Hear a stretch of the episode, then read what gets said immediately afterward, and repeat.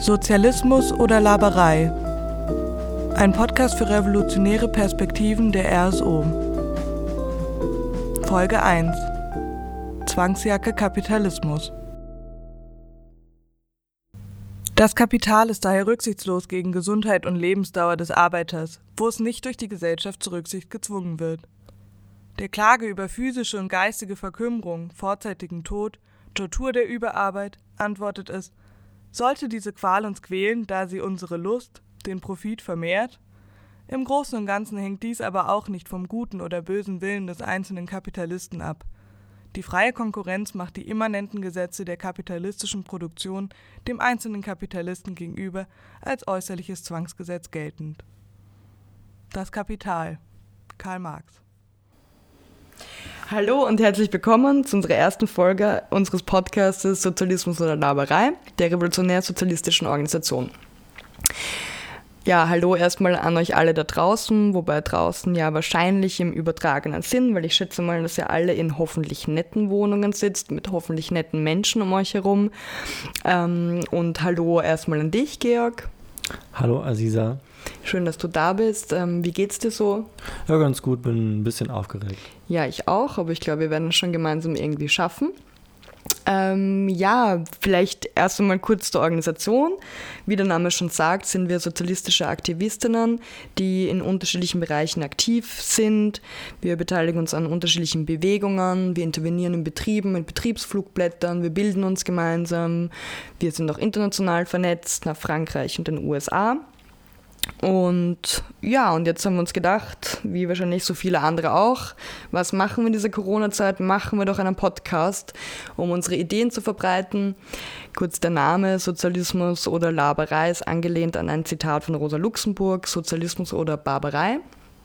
Ähm, normalerweise geht es uns nicht darum, nur herumzulabern, sondern auch wirklich aktiv zu werden. Aber ja, was soll man irgendwie sonst machen einem Podcast außer labern? Aber hoffentlich bringt euch das Labern irgendwas und wir können einfach unsere Ideen ein bisschen verbreiten. Und es wäre natürlich auch schön, wenn wir so in Diskussion treten könnten miteinander. Ja, ähm, es stellen sich gerade in der momentanen Zeit sehr viele Fragen. Eine Frage, auf die ich immer wieder stoße, wenn ich mit unterschiedlichen Menschen rede, ist so ein bisschen, wir sind irgendwie gerade weltweit in einer schwierigen Situation, in einer recht neuartigen Situation aufgrund dieser Corona-Pandemie. Und es ist so ein bisschen die Frage, warum können wir nicht einfach jetzt auf Stopp drücken? Wenn wir eigentlich eh nicht arbeiten gehen sollen, wenn wir gerade das Haus nicht verlassen sollen, ja, wenn wir auch soziale Kontakte vermeiden sollen und vielleicht nur das Nötigste konsumieren sollen, warum können wir nicht einfach sagen, okay, jetzt ist es halt einfach so für ein paar Monate, bis wir vielleicht einfach einen Impfstoff gefunden haben, hören wir jetzt einfach auf mit all dem, was wir normalerweise tun, das heißt arbeiten, produzieren, konsumieren, etc. Warum ist das irgendwie nicht möglich? Warum, warum können wir die gesamte Finanzwirtschaft nicht einfach anhalten? Warum können wir dieses Uhrwerk nicht jetzt einfach mal auf Stopp drücken? Ähm, warum, ist das, warum ist das nicht möglich? Ähm, und ja, eben dazu gehört halt auch keine Miete mehr zahlen und ja, aber irgendwie ist uns allen klar, na, das geht irgendwie nicht. Das ist irgendwie logisch, dass es das nicht geht, aber Georg, du hast dich ein bisschen mit diesen Fragen auseinandergesetzt, ein bisschen mit den Fragen von Ökonomie und den Zwängen des Kapitalismus auseinandergesetzt. Warum ist es nicht möglich? Warum kann man nicht einfach auf Stopp drücken? Das ist eine gute, gute spannende Frage, ähm, die ich auch schon viel gehört habe. Aber bevor ich darauf antworten möchte, möchte ich ähm, noch sagen, dass wir nicht zu zweit sind, sondern wir sind zu dritt. Äh, die bezaubernde Claire ist noch da, die hat äh, auch eingangs das Intro gemacht und äh, ist verantwortlich für die Technik. Vielen Dank schon mal dafür. Ähm, ja, die Stopptaste. Ich äh, würde die auch gerne finden. Ähm, ich habe sie schon gesucht, aber ich glaube, die ist nicht so leicht auffindbar. Und ähm, viele, die jetzt irgendwie am Ende des Monats sich überlegen, okay, wie kann ich irgendwie die Miete bezahlen oder wie kann ich meine Versicherung bezahlen oder wie kann ich irgendwie ähm, meine Kinder versorgen, die, die gerade nicht so viel Einkommen haben, weil sie irgendwie auf Kurzarbeitergeld sind oder prekär beschäftigt sind, die würden total gerne diese Taste gerne finden und sagen, okay, ich äh, habe halt gerade kein Einkommen, um Miete zu bezahlen. Ähm, warum, warum muss ich trotzdem weiterhin Miete bezahlen? Es geht ja irgendwie hunderttausenden Leuten so in Deutschland. Ähm, ja, und, die, und, in Österreich. Und in Österreich natürlich und nicht nur hier, sondern in äh, ganz vielen Ländern auf der Welt. Und äh, Corona breitet sich aus und es wird noch äh, viel mehr Menschen sozusagen betreffen als, als jetzt momentan. Und ja, warum, warum gibt es diese Stopptaste nicht? Ganz einfach, weil ähm, das Rad muss sich halt weiter drehen, weil die Kapitalistinnen und Kapitalisten halt weiterhin Profite machen müssen. Ähm, das heißt also auch, die, die HauseigentümerInnen äh, wollen Profite machen. Ähm, die Aktionäre, die oft hinter den Hauseigentümerinnen stehen, vor allem hinter den großen Firmen, wollen weiterhin Profite machen. Äh, die, die Autoindustrie will trotz irgendwie äh, Kurzarbeit ähm, weiterhin Profite machen und so weiter und so fort. Das Rad äh, dreht sich weiter. Ja, aber sind das jetzt einfach einzelne Personen, die das wollen, wo man sagt, okay, wenn man die doch ein bisschen nettere Personen austauschen würde, dann könnten wir jetzt vielleicht solidarisch gemeinsam durch diese Krise gehen oder hat das was mit dem System Kapitalismus zu tun? Immerhin ist es ein System und nicht einfach zusammengewürfelt irgendein Naturereignis.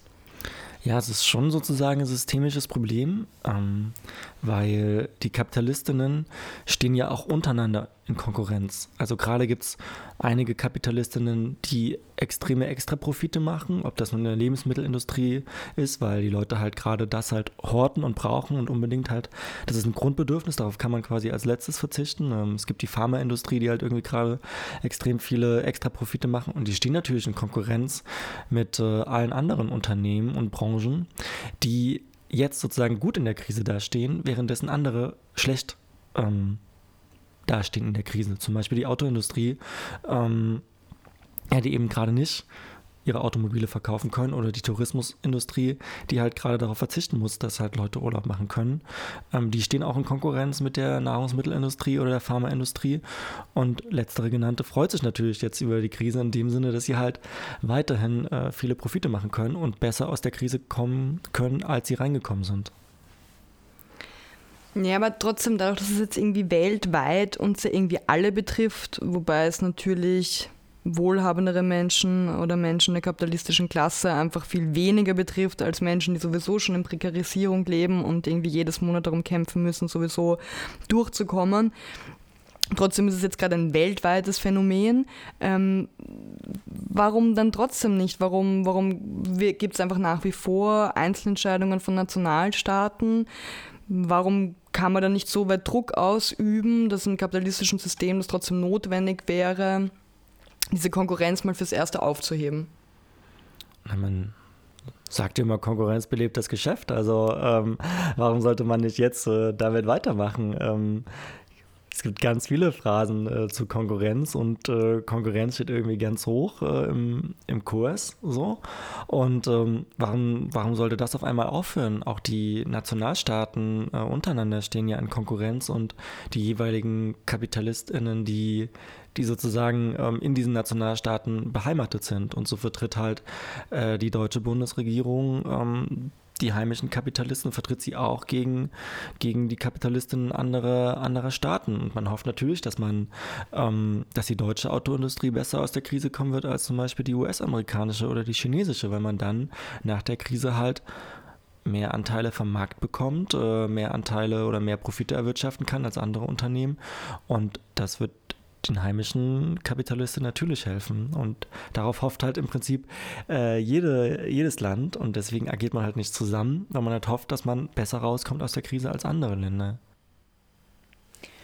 Ja, du hast jetzt sehr viel über Konkurrenz geredet und irgendwie das auch so festgehalten, oder wenn ich das irgendwie zusammenfassen darf, dass Konkurrenz einfach ein eine dem Kapitalismus immanente Funktionsweise ist, die man auch nicht einfach aufheben kann, sondern einfach ein Bestandteil dieses kapitalistischen Systems. Eine andere wichtige Funktionsweise des Kapitalismus ist die Profitmaximierung.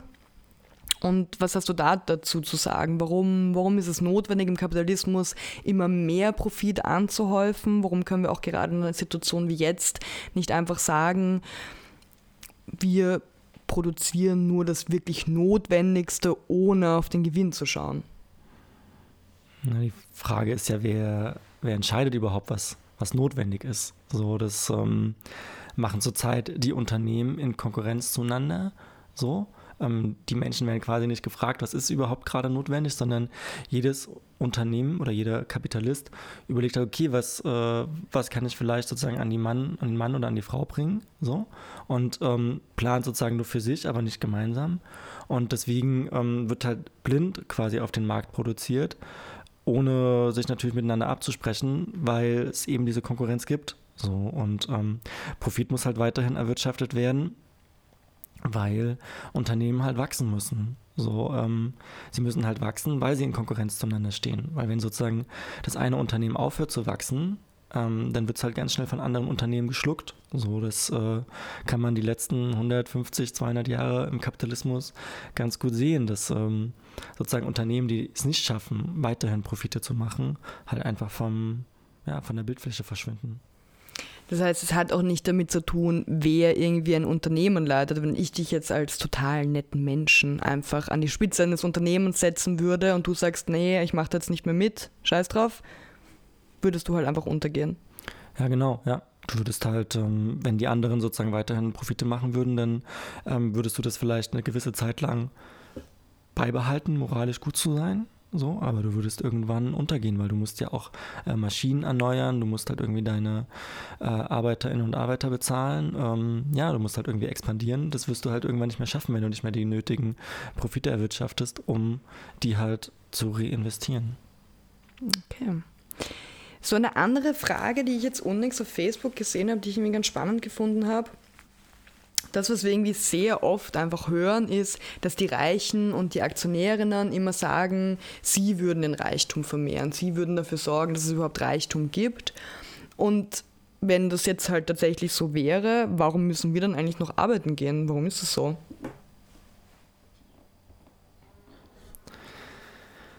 Ja, ganz einfach, weil ähm, am Ende ist nur die Arbeit, die Werte oder gesellschaftliche Werte schafft. Also, also nur, wenn du halt ähm, wirklich irgendwie Sachen produzierst oder Dienstleistungen ähm, produzierst, so, du halt Werte und damit halt Kapital schaffen kannst und nicht irgendwie ähm, ein Aktionär, ähm, indem er halt irgendwie Aktien von einer Firma besitzt oder sein Geld darin investiert, am Ende nicht wegen ihm das äh, Produkt existiert, sondern weil halt Menschen da gearbeitet haben. So ähm, die Frage, zwischen Huhn und Ei ist äh, bei Kapital und Arbeit ganz einfach zu, zu klären. Das, die Arbeit war sozusagen immer zuerst da, aber das Kapital kam erst später.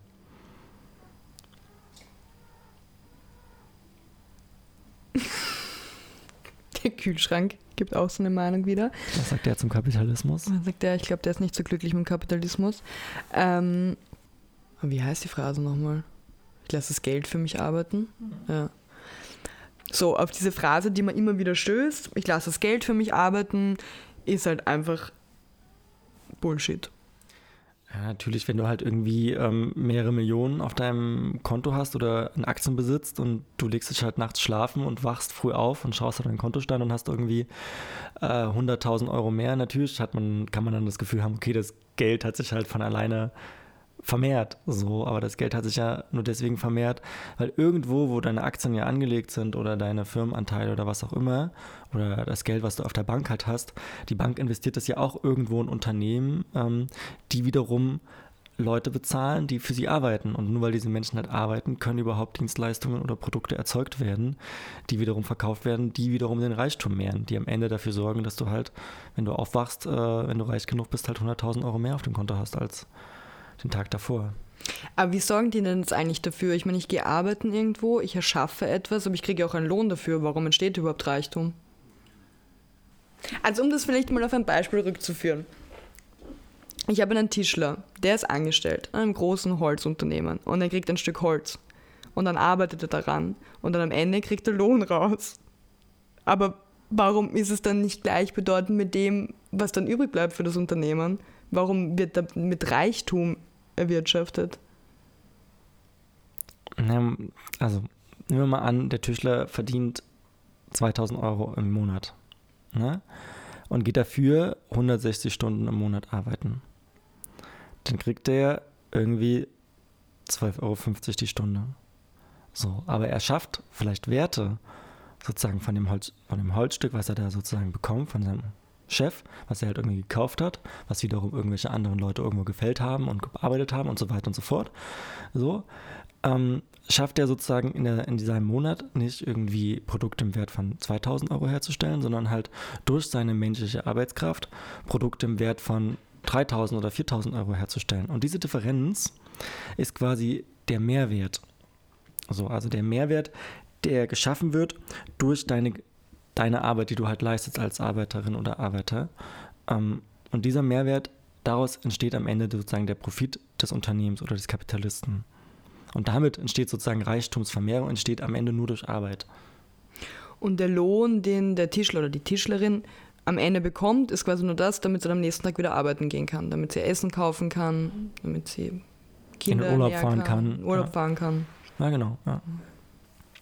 Also, wenn jetzt aber eben nicht die Reichen und nicht die Großaktionären, die Unternehmerinnen etc., die den ganzen Reichtum schaffen, ähm, wer schafft denn den Reichtum in unserer Gesellschaft?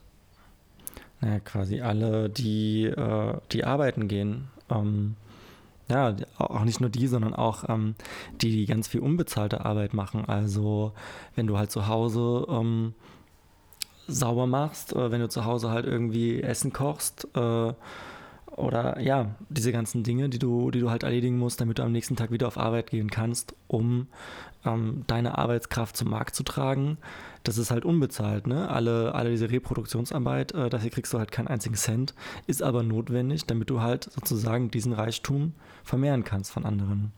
Ja. Und dabei ist halt, ähm, was man vielleicht sozusagen auch und wir werden das, glaube ich, nach Corona ganz bedeutend äh, sehen, dass es eine extreme Konzentration des Reichtums in den letzten Jahrzehnten gegeben hat, dass immer weniger Menschen immer mehr besitzen, währenddessen der größte Teil der Bevölkerung oder der Weltbevölkerung ähm, immer, immer ärmer wird.